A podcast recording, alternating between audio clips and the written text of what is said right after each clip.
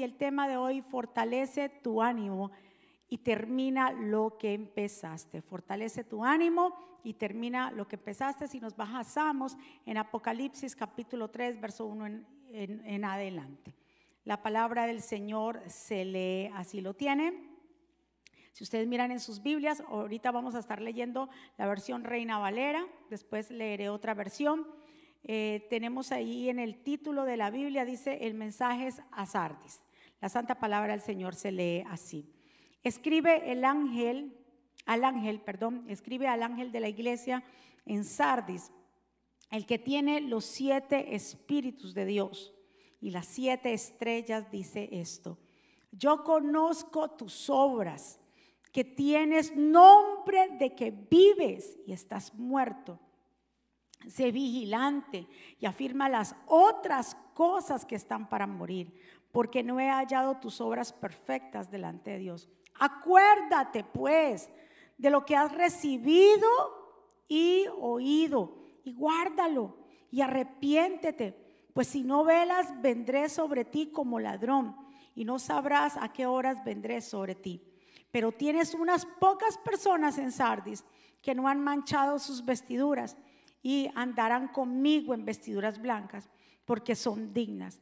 El que venciere será vestido de vestiduras blancas y no borraré su nombre del libro de la vida y confesaré su nombre delante de mi Padre y delante de sus ángeles. El que tiene oído, oiga lo que el Espíritu dice a las iglesias. Que el Señor nos bendiga a través de su palabra. Que el Señor añada bendición a nuestra vida. Mi Señor, aquí estamos tus hijos. Hemos llegado a tu casa para adorarte, para bendecirte, para exaltarte. Señor, para decirte cuánto te necesitamos, para recibir de ti este maná este pan que desciende del cielo, esta palabra tuya, que es la que nos refresca el alma, que es la que transforma nuestra vida y nuestra manera de pensar para que cambie nuestra manera de vivir. Gracias por cada vida que está aquí, por las vidas que están conectadas en otros países. Te pido que tu palabra fluya en cada persona, Señor, que tú rompas cadenas, que tú obres de una manera sobrenatural. Mi Señor, yo me pongo a un lado para que tú te establezcas. Mi Dios, para que pases un carbón encendido por mis labios. Es tu palabra la que tiene poder. Es tu palabra la que es santa y bendita, Señor. Te damos gracias, gloria y honra en el nombre de Jesús. Y el pueblo del Señor dice, amén. Le voy a leer solamente el verso 2 en esta versión PDT, porque también en esta versión nos arroja mucha luz. Solamente el verso 2. Mire lo que dice la versión PDT. Ya tus buenas intenciones están casi muertas. Diga conmigo intenciones. Despierta y fortalece tu ánimo para hacer lo que todavía te falta, porque he visto que aún no has terminado las obras que Dios te mandó hacer. Entonces aquí vemos que ustedes saben, estamos leyendo en este mes el libro de Apocalipsis y empieza, el Señor le da un mensaje, ¿verdad que sí? El mismo Jesús habla a siete iglesias que están en Asia. Y hoy vamos a hablar específicamente de esta iglesia de Sardis porque conecta con el mensaje de la semana pasada que hablamos acerca del cielo. Y yo en, en, la semana pasada, cuando hablé del cielo, le hablé de que íbamos a ser transformados en un cuerpo glorificado, ¿Y qué significa aquí? Que el Señor dice que nosotros vamos a ser transformados. Al que venciere le daré vestiduras blancas, eso significa un nuevo cuerpo.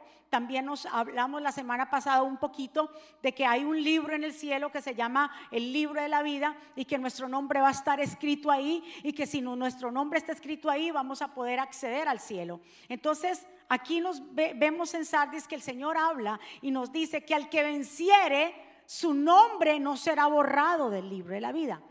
Y yo les pregunté a ustedes, ¿será que nuestro nombre puede ser borrado del libro de la vida?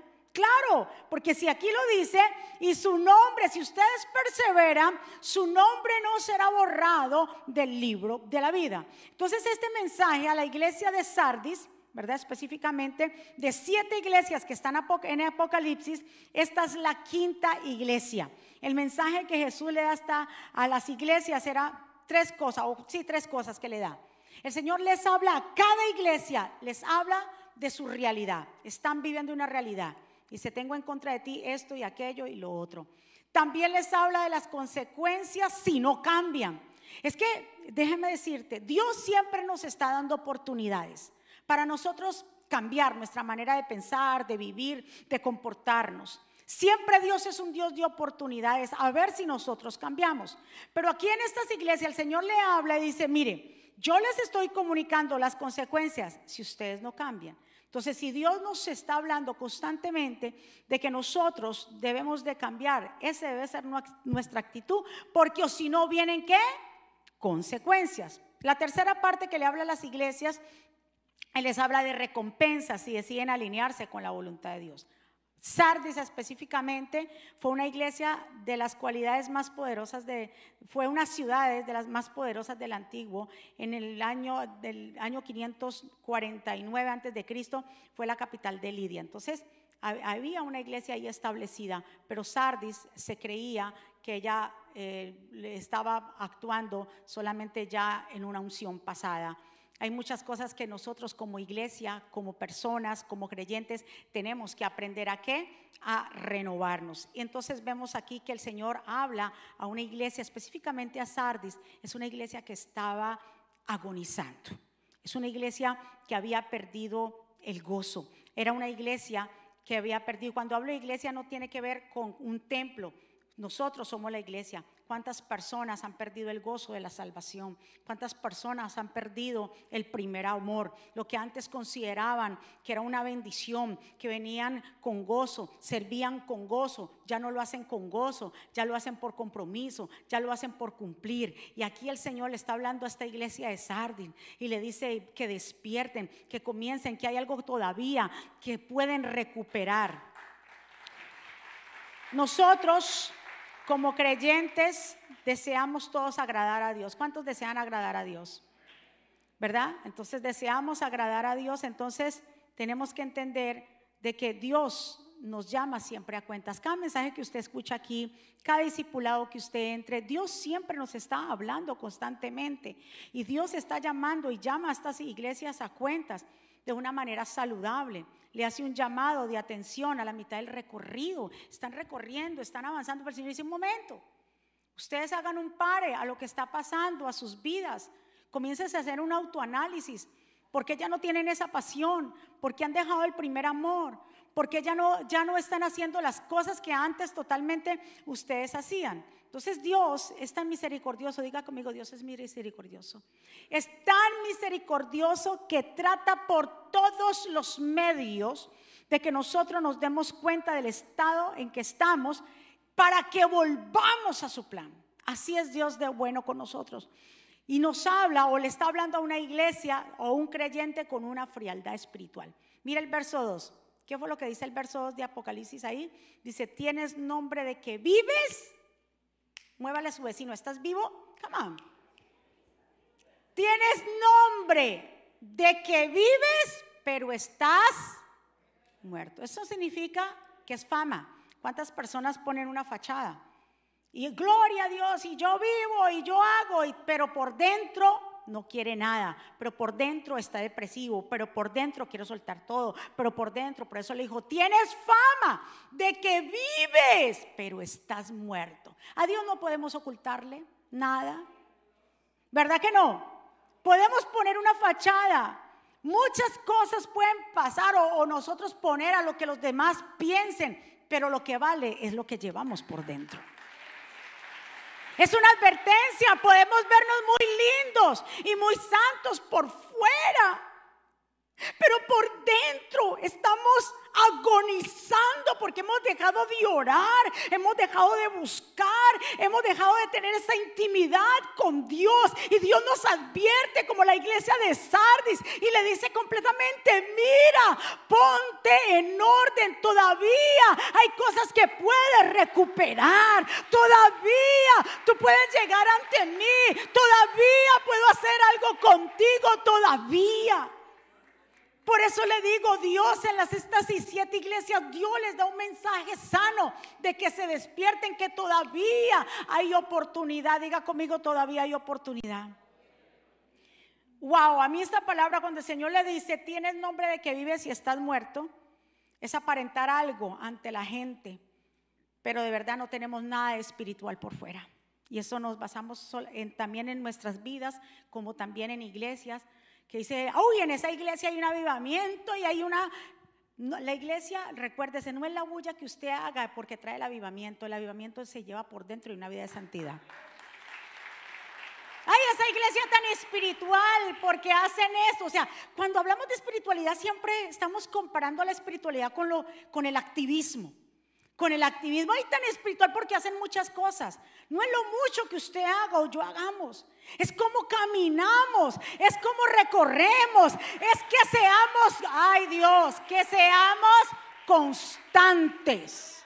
Porque si no somos constantes, lo que hacemos tú y yo no somos cristianos, nada. Olvídese de eso. Hay que seguir la carrera.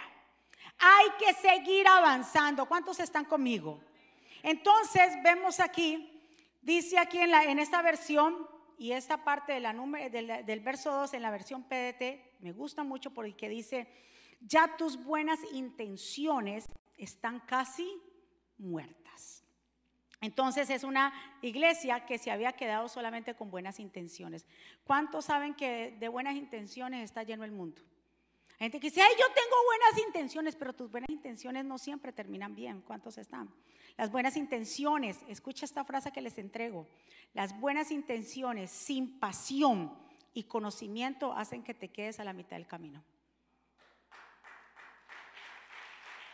Unas buenas intenciones que no tengan pasión y conocimiento te quedas a mitad del camino, ¿verdad? Entonces, nosotros tenemos que aprender a ser qué? Constantes, que tener pasión. Usted tiene, puede tener muchas buenas intenciones y puede tener muchos proyectos en su mente y puede tener muchos planes en su mente, pero si usted no tiene pasión para hacer eso, se va a quitar, se va a quedar a mitad del camino. Porque para poder usted, cuando emprenda algo, sea que usted ya le puso la mano al arado en cuanto al como creyente, como cristiano, si usted quiere verdaderamente llegar hasta la meta, hasta el final, tiene que tener pasión por lo que hace. ¿Cuántos están? Mueva a la persona que está a su lado, dígale, ten pasión por lo que haces. No son las buenas intenciones, las buenas intenciones te llegan de aquí a allá. Usted dice, ay, yo tengo buenas intenciones y da dos pasitos.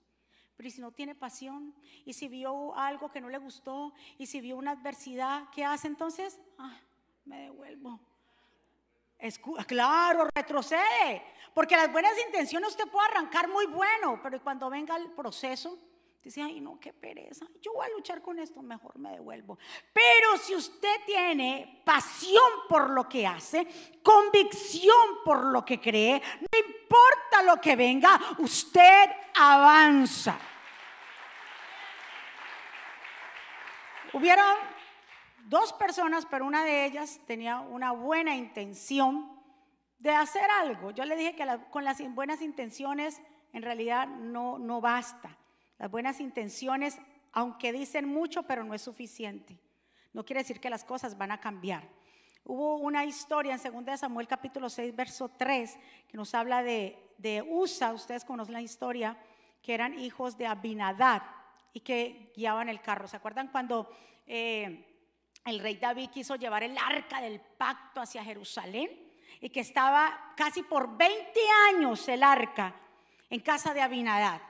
¿Verdad? Y David ya quiere llevar el arca hacia Jerusalén, todo el pueblo gozándose, todo el pueblo, eh, ay, vamos a llevar el arca de nuevo al lugar que corresponde. David tuvo buenas intenciones, hizo un carro nuevo, puso bueyes y todo el mundo, entonces pusieron el arca allí.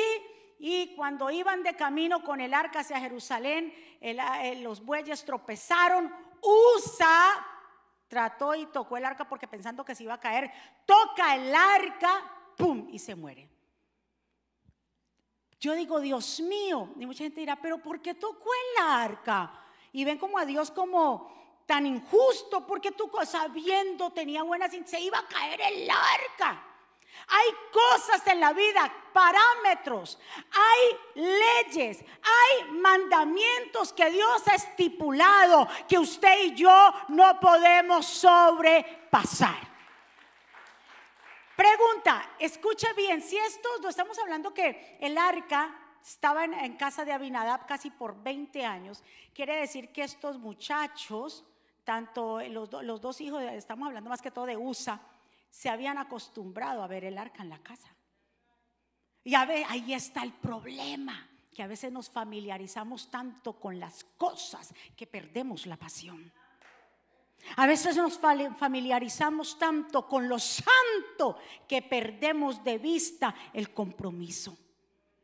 Ellos no les importó, sabiendo que Dios había bien claro hablado en, Levítico y en números acerca de cómo el arca tenía que ser llevada y que solamente quien podía tocar el arca o verla, el arca eran los sacerdotes. Los, el arca por eso tenía unos anillos y unas barras donde los levitas, en este caso los coatitas, los de Coat, podían transportar el arca, nadie más podía tocarla.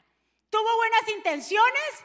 Claro, pero recuérdese que las buenas intenciones no es lo que Dios está buscando. Dios está buscando que tú y yo hagamos cuál es su voluntad. A veces estamos trabajando con la unción pasada. Ellos se creyeron mucho la familiaridad. Recuérdese, cuando a veces nos volvemos tan familiares, cuando ya se pierde, cuando hay tanta familiaridad, se pierde el respeto. Cuando ya hay tanta familiaridad, ay, no, allí ya, yo voy, yo vengo, ya se pierde el valor. Y eso es lo que pasó con USA. USA estaba acostumbrado tal vez a ver ese inmueble en la casa, pero no le daba el valor que era lo suficiente. Por eso en casa de Abinadá por 20 años no pasó nada. ¿Sabe por qué? Era la misma arca, porque vemos aquí que cuando eh, pasó este incidente, Usa muere, David dice, pero ¿qué pasó? Que yo hice mal. Ahí sí consultó a Dios en cuanto a cómo debería ser. Y después dijeron, no, espérate, no vamos a llevarla a Jerusalén. Y la llevaron a casa de dónde? De el otro que duró tres, a tres meses y ahí su casa fue bendecida. Dale un aplauso fuerte al Señor. Escuchen muy bien. Los significados de los nombres de estos hijos de Abinadá eran Usa y Ayo, que significa amigable. Yo ya le dije a usted que mucha gente se, se, familiariza con muchas cosas y verdaderamente pierden de vista. Esta era la misma arca que pasó 20 años en casa de eh, Abinadán y pasó tres, tres, meses en casa de Obedón. Escuche bien.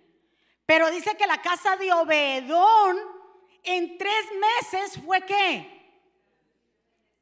Bendecida.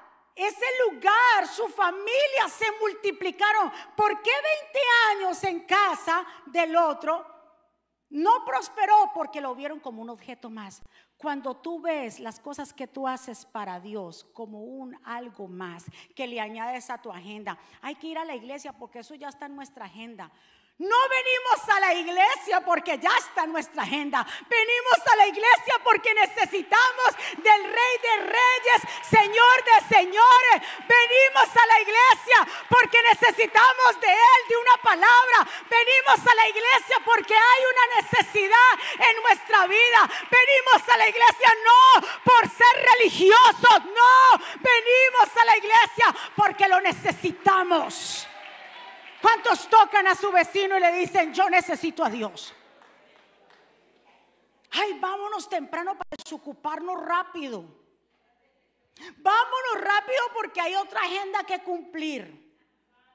Yo digo, Dios mío, cuando los hermanos, los judíos, ellos guardan su sabbat, que es el día que ellos guardan para el Señor, ellos no hacen otra actividad. Nosotros somos los sinvergüenchones que queremos añadirle cosas a nuestra agenda. Somos nosotros que le damos y eh, vamos porque hay que cumplir. Óigame, el día que usted venga a la iglesia por cumplir, usted ya se familiarizó con las cosas. Está basándose, escuche bien, o está trabajando en la unción pasada.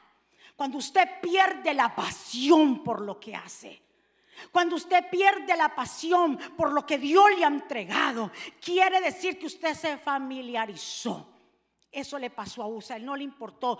Pasó sobre, mejor dicho, sobrepasó en la voluntad de Dios y los decretos que Dios ha hecho que nadie tocara el arca. Mueva a su vecino y dígale, no te descuides. Su intención era buena de ayudar. Tus intenciones y mis intenciones pueden ser muy buenas, pero hay una cosa que no podemos pasar, una línea, y es que lo que Dios ha estipulado. su voluntad, sus mandamientos. Hay cosas en la vida que nosotros por muy buenas intenciones no podemos hacer. ¿Cuántos están de acuerdo conmigo?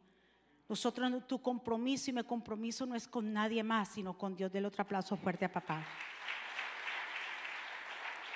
Recuérdese, era la, recuérdese en, las dos casas, la casa de Abinadá y la casa de Obedón. ¿Era la misma arca? ¿Era el mismo Dios? ¿Cuál fue la diferencia?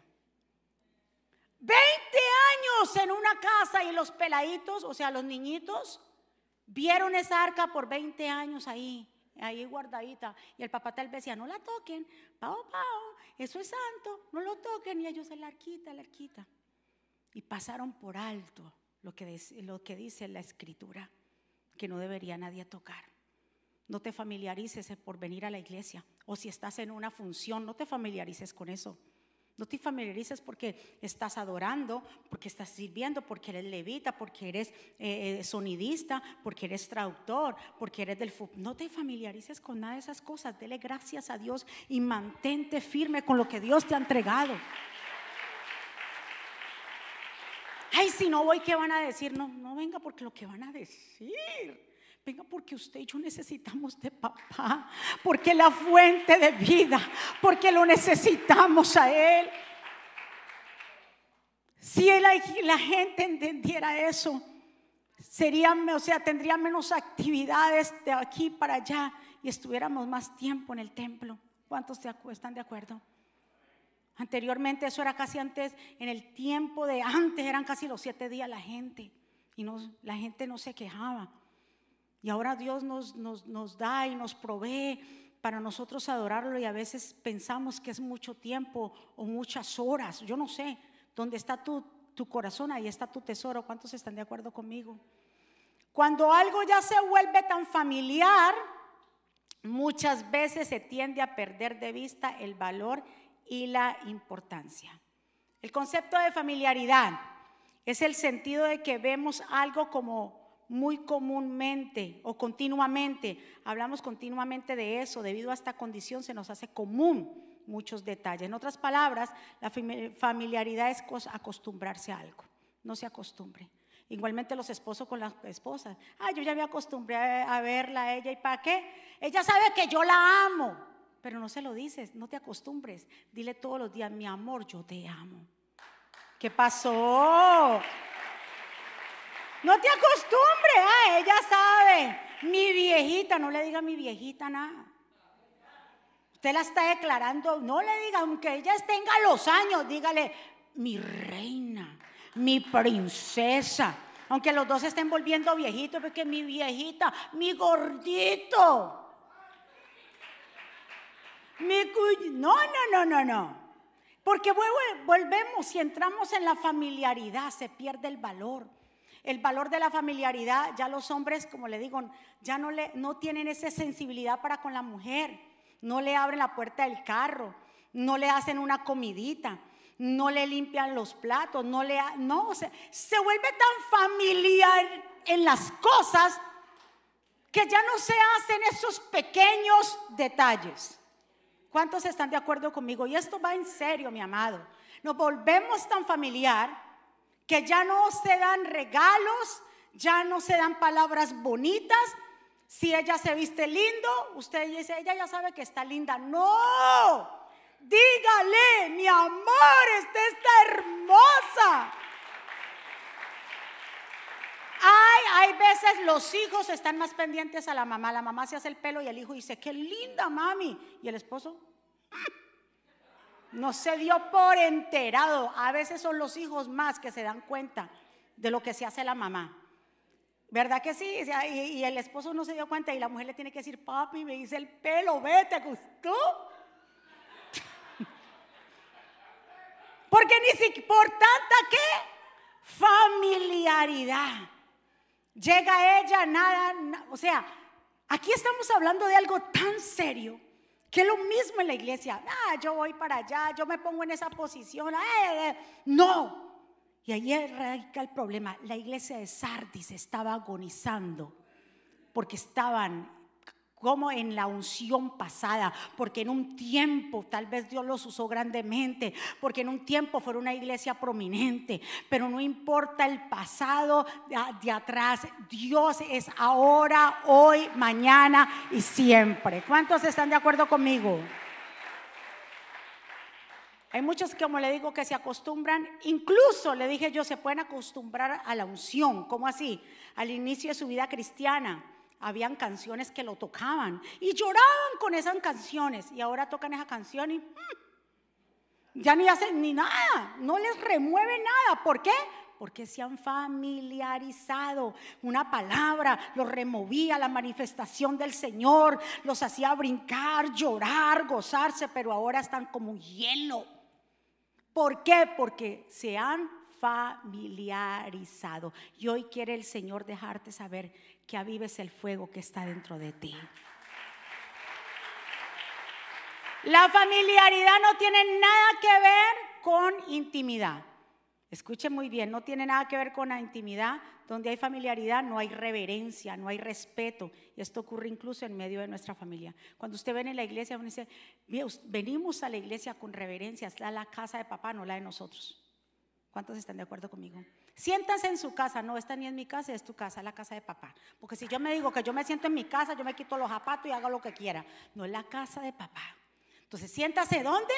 En la casa de papá, porque hay reverencia, porque hay respeto a las cosas santas de Dios.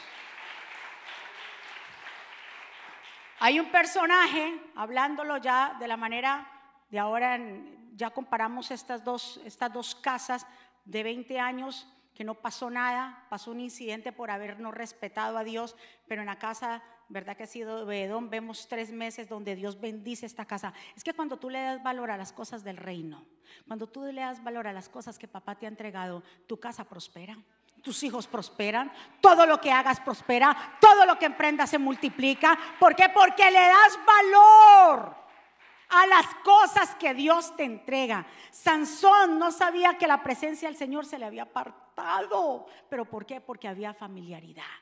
¿Por qué? Porque jugaba con eso. ¿Por qué? Porque ya tres veces se había librado de las eh, artimañas de Dalila. Mas sin embargo, mire lo que dice Jueces capítulo 16. Dice, Sansón se quedó dormido con la cabeza en las piernas de Dalila y ella llamó al filisteo para cortar el cabello de Sansón. El hombre cortó las siete trenzas y Sansón perdió toda su fuerza. Entonces Dalila dijo, Sansón, te atacan los filisteos. Sansón se despertó y creyó que podía escapar.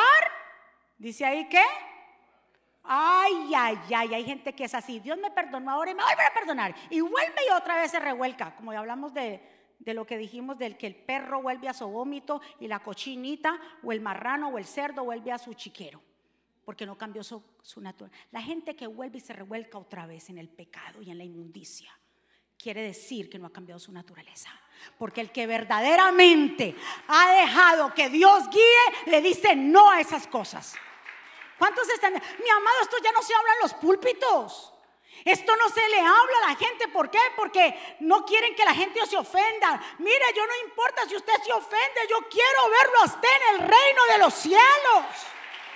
Dios mío, sacúdase, suelte ese pecado, suelte eso. Allá dice que no entrará ni carne ni sangre, mi amado hermano. Dios es misericordioso, Dios nos perdona, Dios nos advierte, pero que no podemos jugar con la unción de Dios. Mire lo que dice aquí. Pero esta vez Sansón no sabía que el Señor lo había abandonado. Entonces los filisteos se atraparon, lo atraparon a Sansón le sacaron los ojos y lo llevaron a Gaza. Allí lo, amarraron con cadenas de bronce y lo pusieron a trabajar en el molino de la cárcel. Mi amado, no nos podemos confiar los años que llevamos, lo mucho que sepamos o lo mucho que hagamos. No te dejes confiar de eso. Sansón jugó con la unción que había en él. Él pensaba que Dios lo iba a estar liberando a toda hora de los filisteos cuando él había, se había conseguido ya mujeres filisteas para él tener intimidad. Sansón jugó con la unción que había en él. Aquí el pelo no era la fuerza de Sansón. ¿Sabe dónde venía la fuerza de Sansón? En la consagración. Óigame. No era el pelo. Era la consagración de Sansón, de Sansón. Dios le había dado una palabra al papá y a la mamá de Sansón, quien iba a ser un juez de Israel, que no debería tocar cosa muerta, no tomar vino, no cortarse el pelo. Era la obediencia. Dios no está viendo nada más sino nuestra obediencia. Ahí está la unción. La unción tuya no viene por los años que tú sepas, los años que le sirve, las cosas que tú hagas. La unción de Dios viene a tu vida. Entre más obedezcas, más unción. Entre más te sometes, más unción. Entre más te humillas, a Dios, más unción. La gente cree que andar de aquí para allá, la, unción es el aceite, el Espíritu Santo. Entre más nos rindamos ante Él, ahí es que viene la unción. El problema de Sansón era que se la creyó mucho. No nos creamos absolutamente nada. Como dijo el apóstol Pablo, yo no pretendo haberlo alcanzado todo, pero una cosa sí hago, dejando el pasado atrás y yo prosigo hacia la meta. Esta palabra que dice ahí, pero él pensaba que se iba a volver a escapar como las veces anteriores. Diga conmigo, Dios también tiene su límite. Y él pensaba y una y otra vez y otra vez, pero dice, pero esta vez Sansón no sabía que el Señor lo había abandonado. Que no nos acontezca eso a nosotros, mi amado. Que muchas veces nos acostumbramos a la unción pasada que ya Dios no esté con nosotros, que Dios se haya ido en nuestra vida, porque estamos viviendo en la unción pasada, porque ya como no sabemos la, la, Biblia, se lo vengo y se lo digo y se lo repito, mi amado hermano, la Biblia es para nosotros aplicarla, no solamente para tener un conocimiento de teología, la Biblia es para vivirla, la Biblia es para caminar con ella, la Biblia es nuestro estilo de vida. Y ahí se cumple lo que el Señor le dice a Sardis. Tienes fama de que vives pero estás muerto. Esto le corresponde a, Sansón. Tienes fama de ser fuerte, pero en realidad estás débil por dentro, porque él tenía una debilidad muy fuerte, que fue la que lo llevó, mejor dicho, a que le sacaran los ojos, y eran las mujeres. Ahora tal vez tu debilidad no puede ser las mujeres ni una de esas cosas, pero tu debilidad puede ser otra cosa, que verdaderamente te está estancando tu vida espiritual. Y por eso le sacaron los ojos. Por eso Jesús dice, si tu mano es ocasión de, de, caer, sácatela, arráncatela. Si tu ojo es tu ocasión de arrancar, es mejor llegar al cielo sin un ojo, sin una mano, más, lo que sea, pero llegar al reino de los cielos. Arranca todo lo que no te está conviniendo, mi amado. Por eso el Señor le dice a la iglesia de Sardines en otra versión, fortalece tu ánimo y termina lo que empezaste. ¿Qué Dios te ha entregado a ti? ¿Cuál fue el llamado que tú tienes? ¿Qué el Señor te dijo a ti? ¿Por qué te has quedado en mitad del camino? Esfuérzate, recobra ánimo y termina lo que tú empezaste. Recuérdese, la fuerza de Sansón no estaba en el pelo, sino en qué? En la consagración, en usted consagrarse todos los días, en decirle no a esta carne, en decirle no al pecado en comenzar a servir al Señor. Verso 2 y ya casi con esto termino. Mire lo que dice, afirma las otras cosas, yo quiero que usted le ponga atención a esta palabra, afirma las otras cosas que están para morir. Quiere decir que sea vigilante, persistente, tenemos que aprender a velar. Hay algo que la iglesia de Sardis se podía rescatar todavía. Hay algo en ti que se puede rescatar. Aviva ese fuego que está dentro de ti. Levántate en el nombre de Jesús. Ahí lo dice. Afirma las otras cosas que están. ¿Están como a qué? Agonizando pero todavía tú amas a Dios, pero todavía tú crees, pero todavía hay cosas que están ahí, que están vivas. Aviva ese fuego. ¿Cuántos están? Debemos estar vigilando. El Señor le dice a esta iglesia, vigila. Vigila significa cuidar, defender, velar. Tenemos que aprender a vigilar. ¿Por qué? ¿Por qué debemos vigilar? Porque velar o vigilar, porque dice el Señor, porque ustedes no saben a qué horas vendrá el Señor. ¿Usted sabe cuándo viene el Señor? No, no sabemos el día ni la hora, pero sabemos que estamos en los últimos eh, tiempos porque el Señor nos entregó qué? Señales. Debemos vigilar para no entrar en tentación. Debemos velar para estar firmes en la fe. Debemos velar con toda perseverancia. Debemos velar como conviene. Velar porque el diablo está al acecho. Debemos velar en oración. Pero la gente no vela, más ve novelas. Ya no, no vela, no se levanta temprano o de madrugada. No, déjenme dormir un poquito. Cuando el Señor le dijo, le dijeron a, Jonás dormilón. La gente que duerme tanto, dice la Biblia que, la gente que duerme tanto no prospera. Nosotros tenemos que aprender a ser vigilantes. Estar, dice que el enemigo está al acecho. Viene como león rugiente buscando a quien devorar. Y usted y yo, si no estamos vigilantes, ese león viene, termina con tu vida, acaba con tus cosas, acaba con tu familia. Mira lo que el Señor le dice, estás a punto de morir. Se refiere a la importancia de lograr una estabilidad y una constancia en el servicio al Señor. Cuando el Señor dice, yo dice, Señor, tú le advertes a esta iglesia Sardis, ya estás a punto de morir. El Señor hablaba en mi corazón. Y la verdaderamente es que cuando alguien está a punto de morir es que está agonizando, pero hay cosas que todavía se pueden recuperar. Cuando alguien está agonizando y le ponen un electroshock, ¿verdad que sí? Puede volver de nuevo a la vida.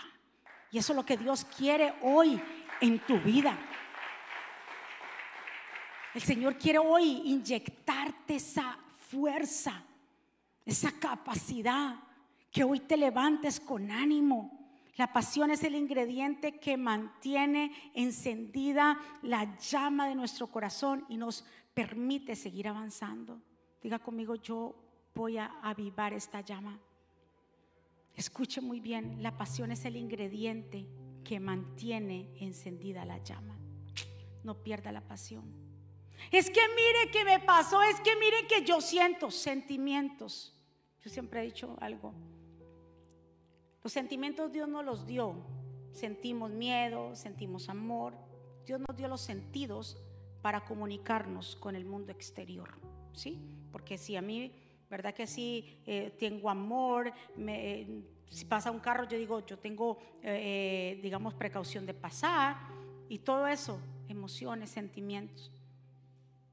Pero en el reino de los cielos, ni los sentimientos y las emociones sirven para nada antes te llevan a la tumba. Es que yo siento, no sienta nada, tenga convicción que Dios dice.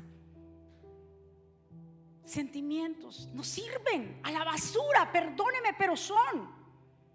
Porque siempre estamos sintiendo, parecemos esos perritos olfateadores. ¿Qué huelo? Me huele, me huele a nada. Convicción, carácter, fe, pasión por lo que hago, por lo que soy, por el llamado, por lo que Dios me ha entregado. Ay, hoy no siento ir a la iglesia. ¿Qué es eso? La iglesia es de sentir. Pregunta, ¿la iglesia es de sentir? Hay cosas que no es convicción y pasión es que no siento. Nos manejamos con sentimiento, emociones. Y eso es lo que está sucediendo en el mundo entero con congregaciones. Se maneja mucho la emoción y el sentimiento, donde los sentimientos y las emociones son como el yoyo. No hay una estabilidad. Y Dios quiere que tú tengas convicción, que no seas así y arriba y abajo. No, que tengas convicción por lo que tú haces. Pablo le recuerda a Timoteo, miren esto. En 2 Timoteo 1:6 dice, por esta razón te recuerdo que avives el fuego, el don espiritual que Dios te dio cuando te impuse en mis manos. Pues Dios no nos ha dado un espíritu de temor y timidez, sino de poder, amor y autodisciplina. Pero se la voy a leer en esta versión TLA. Me gusta. Por eso te recomiendo que no dejes de usar Mire esto, esa capacidad especial que Dios te dio cuando puse mis manos sobre tu cabeza. Yo se lo voy a repetir para que usted póngase de pie, para que se me avive ahí usted. Mire lo que dice la TLA. Por eso te recomiendo que no dejes de qué? Ay, ¿con quién yo hablo aquí? Ay, ¿con cuántos instrumentos de bendición hay aquí hoy? Ay Dios, por tanto te recomiendo que no dejes de usar la capacidad especial que Dios te dio cuando puse mis manos sobre tu cabeza. Y ahí está el problema, que han dejado de usar lo que Dios les ha entregado. Aquí le dice Pablo a Timoteo, Timoteo, Dios, yo cuando impuse manos sobre tú, tú recibiste dones. ¿Qué estás haciendo con los dones? No los dejes de usar. Porque en el momento que dejes de usar los dones que el Señor te entregó, vas a ser como la iglesia de Sardis, vas a estar agonizando. ¿Cuántos están de acuerdo? Escuche, mi amado hermano. El Señor nos habla y nos dice, acuérdate, le dice a esta iglesia, de lo que tú has escuchado, de lo que has recibido, de lo que se ha enseñado, guárdalo y arrepiéntete. Y nuestra perseverancia es premiada, que dice en el verso 5, el que venciere, el que se recupere de esto, será vestido con vestiduras blancas y no borraré su nombre del libro de la vida. Y confesaré su nombre delante de mi Padre y delante de los ángeles. Dios mío. Diga conmigo el que venciere va a tener ese cuerpo glorificado. Al que venciere su nombre no será borrado del libro de la vida. Lo que Dios empezó en ti, deja que lo termine, pero darle permiso, tú tienes que darle permiso a Dios para terminarlo. Si tú no le das permiso, Él no puede hacer nada contigo. ¿Cuántos están de acuerdo? La palabra de Dios no retorna atrás vacía. La puede dar una mujer o un hombre. La puede dar un niño, como habló, lo puede dar hasta una burra. ¿En serio? Entonces ahí dice que no es que esté comparando una mujer con una burra. Yo una mujer, hay hombres con el respeto de los varones, incluso mujeres. Y una mujer predicando. Yo digo, ¿y cuál, cuál es el problema? El problema es de la persona, porque no, no mire el vaso, no mire, no mire el género, mire la palabra.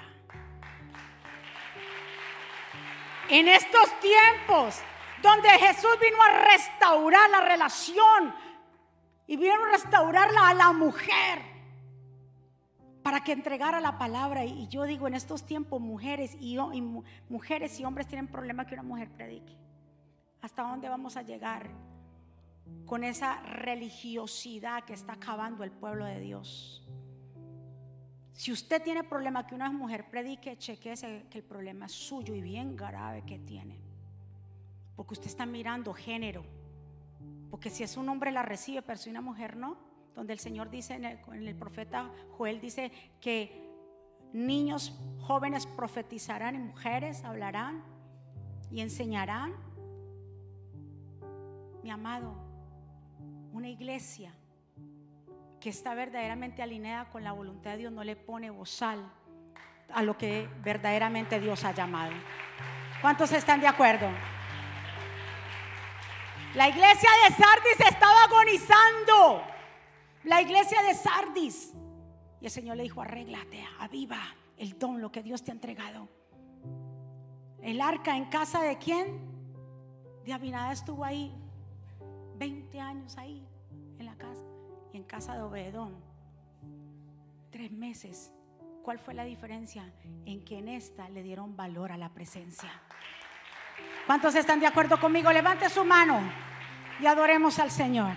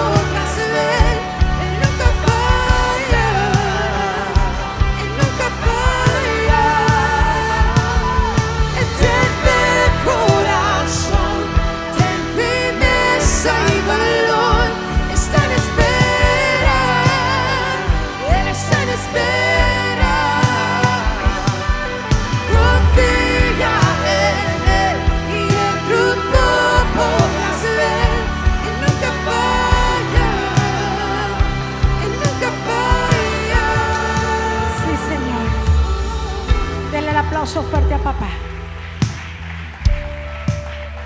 Qué promesas tan maravillosas el Señor nos da al que venciere, al que prosiga, al que entienda este llamado. El Señor nos, nos transformará este cuerpo, nos vestirá con esas ropas blancas y nuestro nombre estará escrito. El Señor le dijo a Josué en Josué capítulo 1, verso 9, esfuérzate sé valiente. Mira, Moisés murió ya, ahora te toca a ti. El Señor te está diciendo, ahora te toca a ti. Mire, lo que pasó, pasó. El Señor le está diciendo, Moisés ya murió. Yo tuve mi tiempo con Moisés. Yo traté con Moisés, ahora te toca a ti.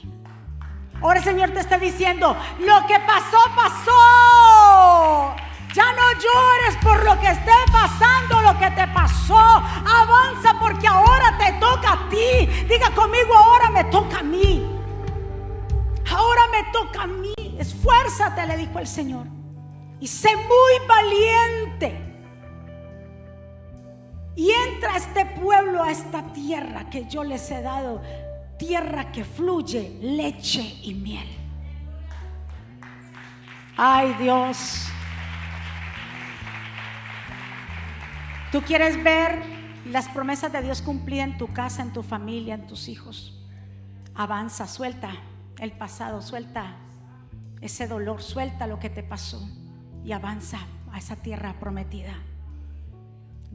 Josué terminó lo que el Señor le dijo que terminara. Lo vemos al final del capítulo de Josué, donde Josué dice, reúne al pueblo y dice, yo ya cumplí, a todos le repartí la tierra. Todo yo entregué y hice tal y cual Dios me lo dijo. Él terminó lo que Dios le dijo que empezara. Así yo te invito a ti, que lo que Dios, a lo que Dios te llamó, termínalo. Termina la carrera. Levántate en ánimo. Y Josué ya les dejó bien claro y les dijo, yo por mi parte, yo y mi casa le serviremos a Jehová. Si ustedes quieren seguir a otros dioses, eso es cuestión. Pero de mi parte, que sea de tu parte, que tú digas, yo he tomado la determinación por mi parte de seguir al único Dios y verdadero, seguir esta carrera, seguir avanzando. No me voy a quedar a mitad de camino. Levanta tus manos. Padre, gracias por cada vida que está aquí, por cada vida que se conecta allá. Gracias por tu palabra, porque es santa, porque es bendita. Gracias por tu palabra, la que transforma. Si alguien aquí que está enfermo, yo no sé si llegaste enfermo, abatido, triste, atribulado, preocupado, oramos y nos ponemos en la brecha y oramos para que Dios primeramente traiga sanidad a tu cuerpo, que traiga sanidad sobre ti, sobre tu familiar, que Dios rompa cadenas, que hoy día el Señor, así como el Pablo le dijo a Timoteo, Timoteo, Aviva ese don, ponlo a caminar. El don que recibiste. El Señor te está confrontando, nos confronta a todos en esta mañana. Lo que hemos recibido en un principio, no dejes que eso se apague. Si estás agonizando, es tiempo que te levantes porque puedes volver a revivir. Si estás agonizando como la iglesia de Sardis, yo te digo, el Señor dice, vigila, levántate porque todavía hay cosas que se pueden recuperar. Hay matrimonios que se pueden recuperar. Hay hijos que se pueden recuperar. Pero levántate tú. Espíritu Santo, mira cada vida que ha llegado a este lugar. Mira la necesidad de tu pueblo. Tú la conoces. Te presento toda petición de tu pueblo, que tú los levantes, que tú los ayudes, las familias que tú las acerques y que pongas ese cerco de protección alrededor de ellos ponemos en la brecha, Señor, y oramos a ti, porque a dónde vamos a ir si no es a ti. Si hay alguien aquí o de pronto alguien allá que quiere reconciliarse con Dios, que desea hacer una oración de fe y que diga, no, ya no más, yo no voy a jugar con la unción, yo no voy a ser como Sansón, yo quiero alinearme con Dios, yo no quiero que mi nombre sea ahorrado del libro de la vida, yo no quiero que que me quede sin esa vestidura, sin ese cuerpo transformado. Yo quiero avanzar. Yo te invito a que juntos hagamos esta oración. Ahí donde tú estás. Que repitas conmigo, Señor Jesús. Yo te doy gracias por mi vida. Te pido perdón por mis pecados. Yo te recibo como mi Señor y suficiente Salvador. Perdóname, ayúdame, enséñame, dirígeme, Señor. Gracias por tu amor, por tu misericordia y por tu bondad. Gracias por haberme llamado, por haberme salvado, Jesús. Reconozco que soy pecador y que necesito tu perdón. Señor Jesús, te entrego mi vida y mi familia y escribe mi nombre en el libro de la vida, en el nombre de Jesús. Amén. Denle un aplauso fuerte al Señor. ¿Quién vive? Y a su nombre. ¿Cómo está el pueblo de Dios? ¿Cuántos recibieron esa palabra de poder?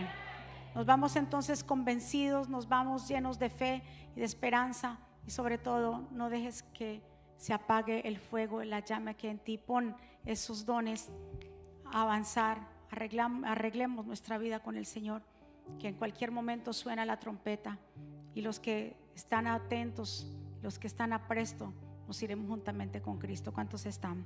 Vamos entonces a despedirnos. ¿Habrá alguien aquí que llegó por primera vez que levante su mano? Queremos eh, ¿Alguien aquí? ¿Nadie llegó? Listo. Vamos entonces a darle gracias a papá por su amor, por su misericordia y por su bondad.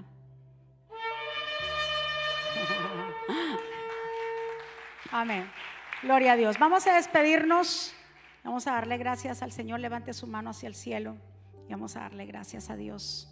Padre, gracias por este tiempo maravilloso, porque tú has sido bueno con nosotros, porque hasta aquí tú nos has traído. Gracias por cada vida que está aquí, por cada vida que está allá. Gracias, mi Señor, porque tú has sido bueno con nosotros. En ti confiamos, mi Dios. No hay nadie como tú. Sellamos esta palabra en cada corazón. Declaramos que será una semana bendecida, prosperada de cielos abiertos y de buenas noticias. Declaramos, Señor, tu poderío y tu señorío en este lugar. Que tú nos acompañarás en esta jornada, esta semana. Que veremos milagros, Señor, en nuestras vidas y en nuestras familias. Pueblo del Señor, que Jehová te bendiga y te guarde. Que Jehová haga resplandecer tu rostro sobre ti, tenga de ti misericordia. Que Jehová alce sobre ti su rostro y ponga en ti paz. Y termino con estas palabras. Vivan en gozo. Sigan creciendo hasta alcanzar la madurez. Anímense los unos a los otros. Vivan en paz y armonía. Entonces el Dios de amor y paz estará con ustedes. Que la gracia del Señor Jesucristo, el amor de Dios y la comunión con el Espíritu Santo sea con todos ustedes. Dios me los bendiga, Dios me los guarde. Saludados los unos a los otros. Bendiciones. Les amamos. Muchas gracias.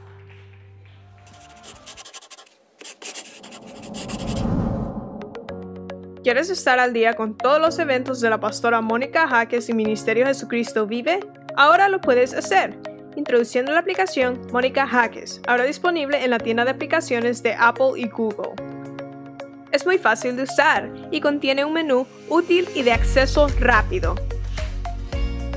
Ahora podrás acceder al último libro de la pastora Mónica, eventos, palabras de fe e incluso comunicarte con nosotros vía chat. También puedes seguirnos en Facebook, Instagram, Twitter y YouTube para ver servicios de poder en vivo y recibir reflexiones, palabras de aliento y mensajes diarios.